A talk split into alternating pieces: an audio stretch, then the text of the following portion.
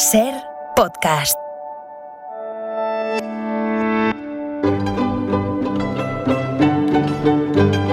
En la ventana acontece, que no es poco, un relato personal de la historia con Nieves con Costrina, cadena Ser.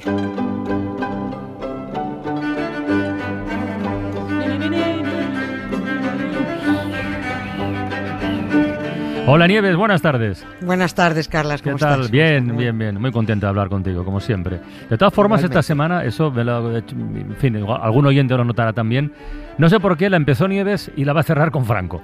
Eh, bueno, eh, eh, sí, es verdad que el lunes, es verdad que el lunes tuvo más protagonismo, eh, Franco digo, con aquello del decreto para convertir en obligatorio el saludo nazi, ¿no? Pero es que hoy, hoy, aunque vamos a remontarnos al siglo XVIII, se nos aparecen uno de los grandes demonios del franquismo que fueron los masones a que a muchos oyentes, los más veteranos sobre todo, a que a muchos oyentes les suena o suena eso de la conspiración judío-masónica.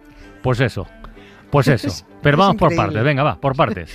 Sí, sí, este, este asunto es verdad que ponía de los nervios al dictador Franco y, y a su aliada, la multinacional, ¿no? Se disparataban en cuanto oían mencionar la palabra masón, ¡buh! les volteaba la cabeza. Bueno, la Iglesia Católica se sigue disparatando.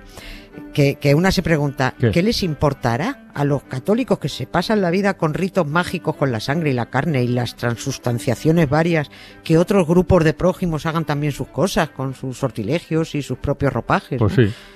Respeten, oiga, respeten, ¿no?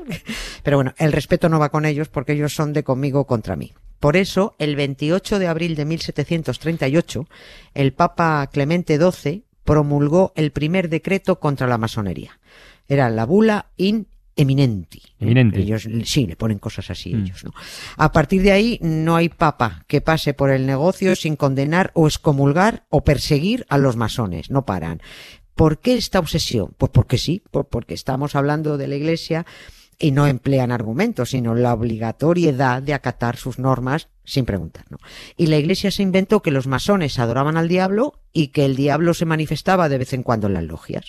El Papa Bene, Mm. antes de ser Papa, cuando solo era el cardenal Ratzinger, Sí. volvió a decretar la excomunión de los, de los masones. Es que no paran de incordiar al, al prójimo, ¿no? Pues ya ha pasado tiempo. Sí, sí. Y por cierto, hace 15 días el Papa Bene cumplió 95 Mira, tacos. ¿eh? felicidades. Sí, hace muy poquito, Mm. sí. No, no, hay- no hay que preocuparse por él, está muy bien. Está al solecito de Castel Gandolfo, está bien atendido, está bien bebido, está bien comido. Así que nada, cuando este hombre se pidió la jubilación anticipada, remató el negocio de su vida.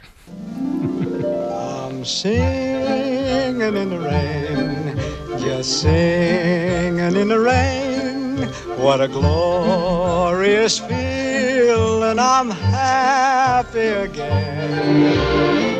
I'm laughing at clouds so dark up above. A ver, vamos al origen. Sabemos que los masones vienen de antiguo, vienen de la, de la construcción de las catedrales de- en la Edad Media. Hay una novela, luego igual lo comentamos, muy famosa, que da pistas sobre eso. Eh, pero la pregunta es, mm, ¿por qué empieza a obsesionarse la Iglesia con ellos siglos después? Pues eh, O sea- ah, sí, es que es muy, es muy loco todo esto. sí. Resumiendo mucho, y, y dicho así con muy pocas palabras, se obsesionan porque las asociaciones masónicas empiezan a crearse con el progreso. Y como los primeros masones modernos del siglo XVIII eran laicos, liberales y tolerantes, pues la Ah. Iglesia empieza a lanzar bulos contra ellos porque si avanza el progreso, a la porra la superchería católica. ¿no? Por eso intentan frenarlo metiendo miedo desde Roma con bulas, excomuniones, castigos, infiernos, en fin, lo de siempre. Y cuando digo masones modernos es porque la Iglesia empieza a perseguirlos en la modernidad. Eh, masón viene del inglés eh, mason y se llamaban mason a los canteros y albañiles Eso, de la Edad eso. Claro, Sí. que ya, eh, supongo que te referías a los pilares de la Los tierra. pilares de la tierra de Ken Follett, claro, claro. Claro, es que eh, los que hayan leído ya saben de qué hablamos, ¿no? De los constructores, siempre con sus escuadras y con sus compases, ¿no? Que por eso estas herramientas, además, han quedado como símbolos masónicos y se ven en todas las tumbas de masones en los cementerios civiles. Tienen que ser en los civiles porque en los cementerios bendecidos por la secta no los dejaban enterrarse. Bueno, pues aquellos primeros canteros y albañiles que se agrupaban en gremios, en hermandades medievales, fueron evolucionando con el tiempo. La, la que no evolucionaba era la iglesia, ¿no? Y por eso en el siglo XVIII estos, eh, esta gente, estos gremios ya se agrupaban en asociaciones más modernas.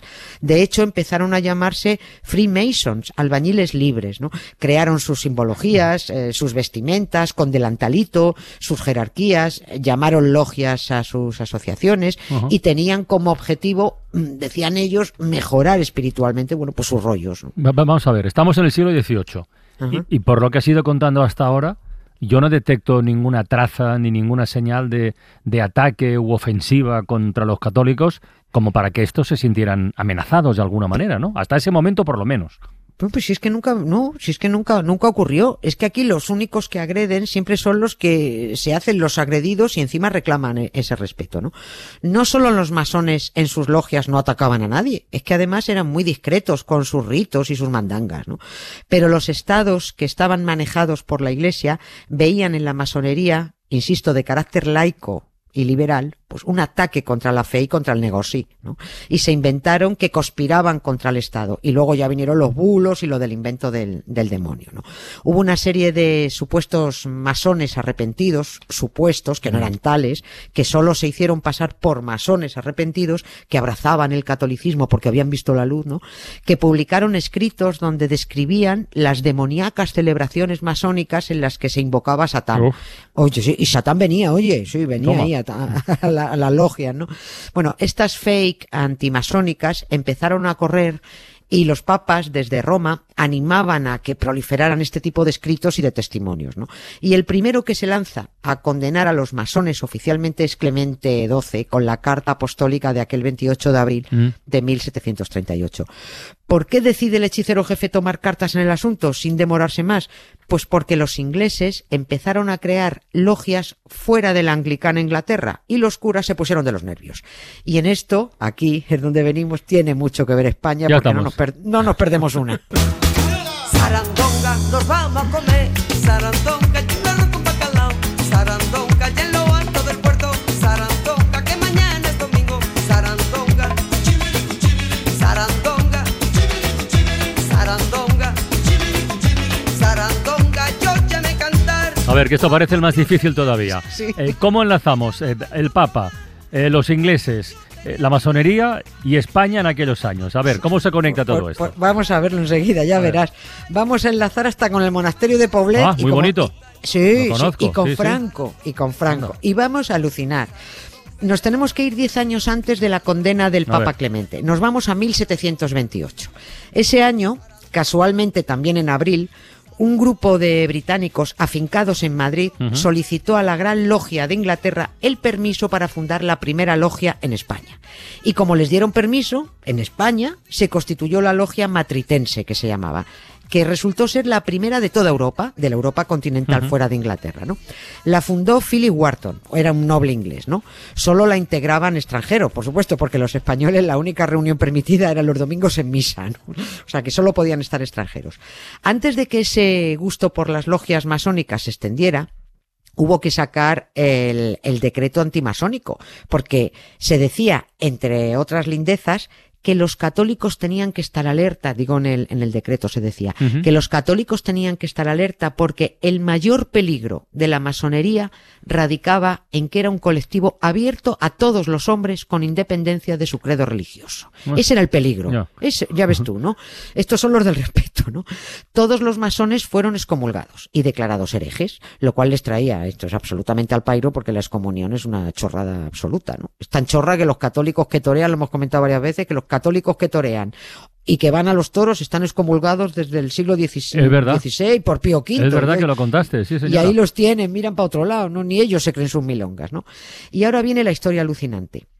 He dicho que el duque de Wharton fue el que fundó la primera logia de la Europa continental y lo hizo en Madrid en 1728. Bien, pues este hombre se murió en 1731, dos años después de crear la logia matritense. Y se muere en Tarragona. Mira, Sí. Y fue enterrado en el monasterio de Santa María de Poblet, en el atrio de la pero iglesia. esto no, no, pero esto no cuadra, no cuadra. ¿Qué, Claro. qué- qué pinta un masón dentro de una iglesia en aquel tiempo? Claro. ¿Qué pinta? Pues por- Claro, pues porque se ha manipulado tanto esto de la masonería que a los más desinformados los han convencido de que masón y católico o religioso de otro tipo es incompatible. Pero hemos empezado diciendo que los masones eran los albañiles y los canteros, los constructores de catedrales. Es decir, nunca estuvo reñido en su momento ser masón y cristiano. Nunca. Es el Papa católico el que impone el rechazo, la condena y la discriminación. Y los de su secta los que manchan la masonería con supuestos cultos satánicos, ¿no? Y total, porque montaron una peña por encima de cualquier división política o religiosa, una peña filantrópica, filosófica, para el estudio de la ética y el mejoramiento espiritual. Hombre, Esto es lo que ellos contaban, ¿no? Pues eso es su rollo, ¿no? Pero como se salieron de la linde, los condenaron. Y fundamental, coincide la pérdida de poder e influencia de la Iglesia con el crecimiento de la masonería en el siglo XVIII y sobre todo en el XIX. Y casualmente, mira tú, los masones eran liberales. A ver, no nos despistemos. Eh, Tenemos la Iglesia, tenemos al Papa, tenemos a los ingleses, tenemos a los masones, tenemos a España. Eh, ¿Y Franco qué pinta en todo esto? A ver, ¿cómo, cómo- cómo- esta es la conexión final ya. Es que este esto es tremendo. A A, ver. ver, cuando Franco fue en, en los años 50, cuando fue al monasterio de Poblet, Sí.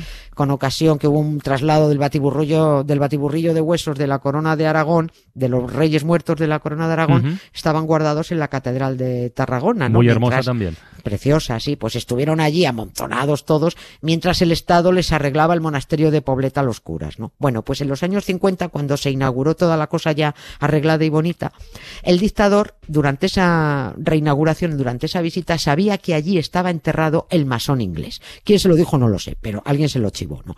Y llamó a capítulo al abad de, de Poblet y le dijo, este tipo fuera de la iglesia. Que se destruya la lápida y que los restos se quemen. Y el abad dijo, sí, bueno, Pero le- la verdad es que a este hombre le pareció feo, ¿no? Tenía un mínimo respeto por los muertos. Y como además no había restos, porque como todo el monasterio, las tumbas habían sido profanadas, mm, todo destrozado, solo retiró la lápida y la colocó en la calle, pegada a la girola de la iglesia, pero por fuera, donde todavía está la lápida del primer masón de España. ¿no? En resumen, que los masones modernos mm, ni comen niños, mm, son, van a su bola, son unos señores y unas señoras que van a lo suyo, celebran lo que les apetece y creen en lo que les da la gana, la verdad. La diferencia con los católicos es que sus performances no nos cuestan dinero a los demás, ni un duro. Así que a mí, como si celebran en pelotas y con peineta, me da lo mismo, ¿no? A la multinacional católica en España les tenemos que pagar sus teatrillos y las nóminas de los curas hasta los El ateos. próximo día que vaya a Poblet, comprobar eso, ¿eh? que lo sepas. De- detrás de la girola, míralo, ahí está. No és culpa ser milionària. Com si ploguessin sant els bitllets pels aires. Un dia per Mumbai i el següent a Malta. Sempre ben escoltada, prova de bala. El que voldria és tenir un Bentley de color blanc i un de color verd. Però tot això sé que no ho puc fer fins al dia que tingui molts diners. I el que voldria Bueno, Nieves, el próximo lunes más, ¿eh? Un beso fuerte. Descansa mucho y pásalo bien. Adiós. Chao. Signa del dòlar dintre la ment Fucking money, man Només vull veure bitllets de 100 Fucking money, man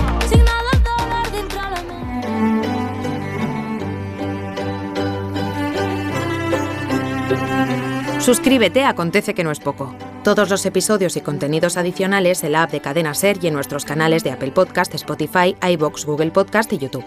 Escúchanos en directo en la Ser de lunes a jueves a las 7 de la tarde. Cadena Ser. La radio.